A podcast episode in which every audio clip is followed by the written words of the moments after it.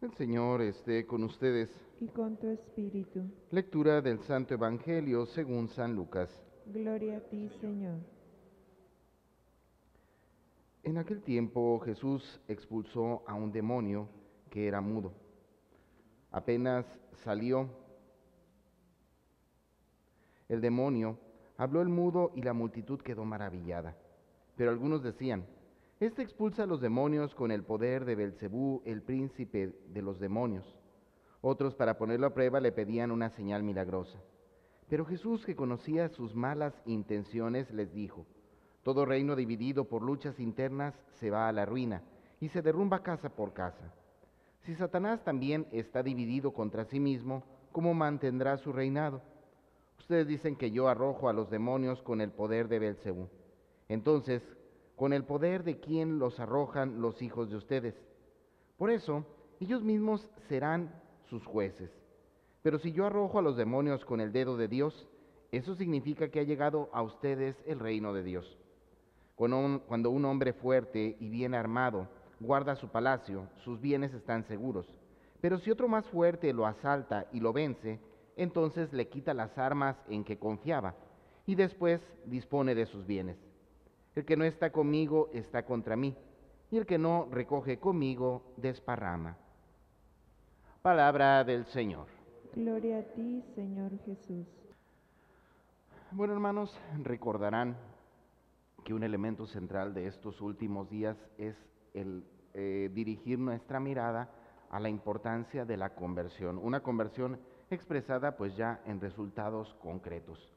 Y digo esto porque el día de hoy escuchamos el reclamo que Jeremías dirige al pueblo, puesto que no han sabido cumplir fielmente los mandamientos de Dios.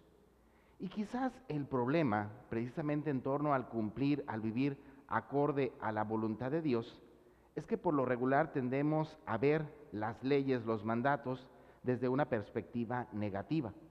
Diríamos desde el ámbito de la psicología, pues el que te digan no esto, no aquello, no esto otro, no esto otro, como que psicológicamente te predispone, ¿verdad? Eh, todos lo vemos como de repente en el ámbito familiar, cuando le decimos a nuestros hijos, no hagas esto, pareciera ser que les dice uno, hazlo, ¿verdad? Y así sucede también con nosotros. Como seres humanos, eh, psicológicamente, el contemplar los mandamientos siempre lo hacemos de una manera negativa, de una manera prohibitiva. Sin embargo, perdemos de vista la razón de ser y el sentido propio de los mandamientos, que no es otra cosa que tratar de dirigirnos, de guiarnos por el camino del bien.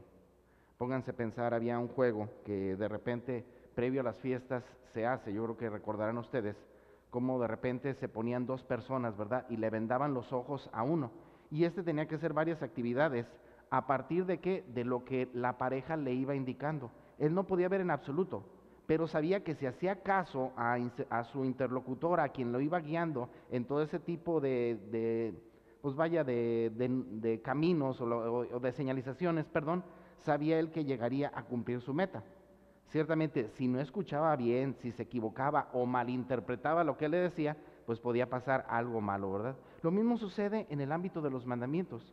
Tenemos que reconocer que los mandamientos no es otra cosa que la voz de Dios que trata de guiarnos en medio de nuestra ceguera y que nos da la certeza que si sabemos escuchar verdaderamente la voz de Dios, que si hacemos caso a lo que Dios nos dice, ciertamente llegaremos a la meta segura que es el reino de los cielos.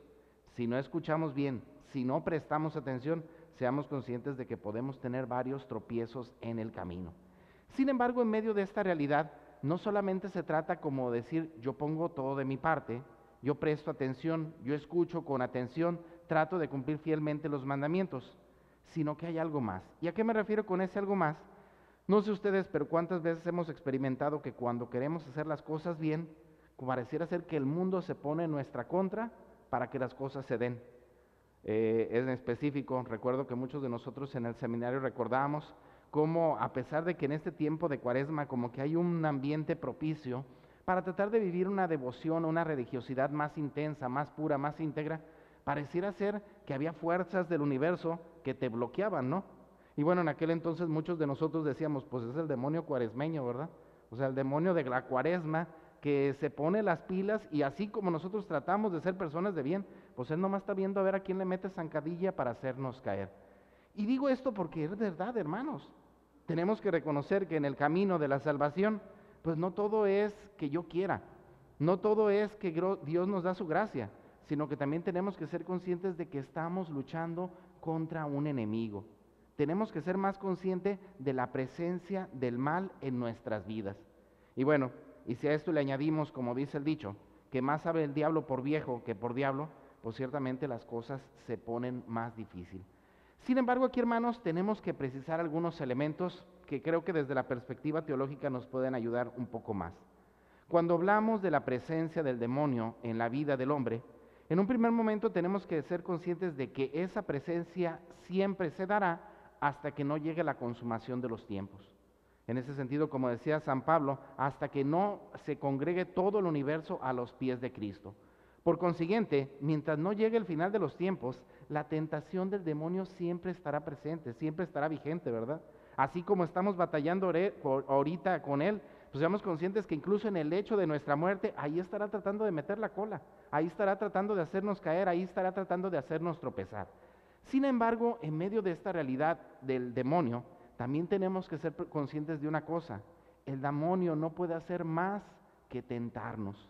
Y aquí me refiero a que puede ciertamente ponernos tentaciones en nuestra vida, pero no puede controlarnos. Puede manipularnos, puede tratar de engañarnos, pero no puede hacer algo que vaya en contra de nuestra propia voluntad. ¿A qué voy con esto? Bueno, hermanos, ante la realidad del pecado, Él puede tratar de hacer más apetecible el pecado él puede tratar de manipularnos y engañarnos y hacer creer que estamos haciendo el bien cuando en el fondo estamos haciendo el mal. Pero no puede, como decimos comúnmente, hacernos manita de puerco y decirnos que tenemos que hacer esto, ¿verdad?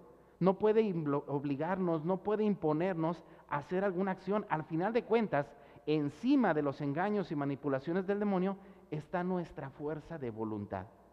Y es aquí entonces, hermanos, donde entendemos el meollo de esta realidad en el fondo, aunque el demonio sea fuerte, no lo es tanto. ¿Por qué? Porque al final de cuentas está supeditado todo a que tú digas sí o a que digas no.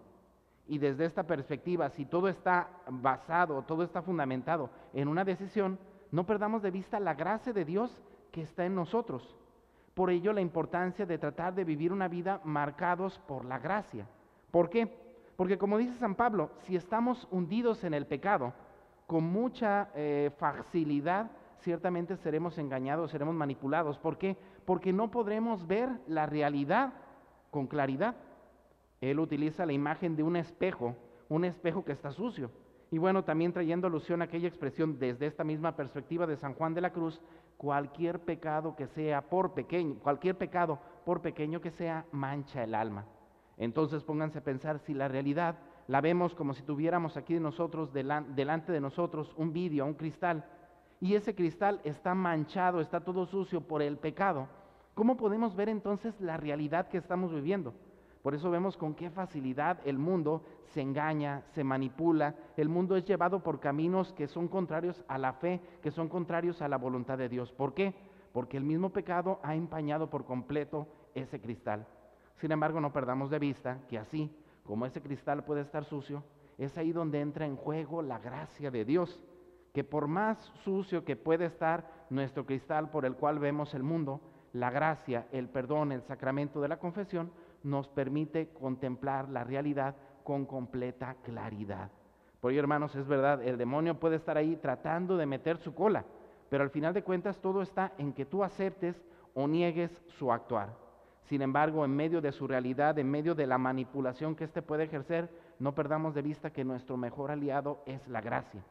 Si estamos en estado de gracia, esto nos permitirá ver con claridad y tomar las decisiones más convenientes y sentir la fortaleza de Dios.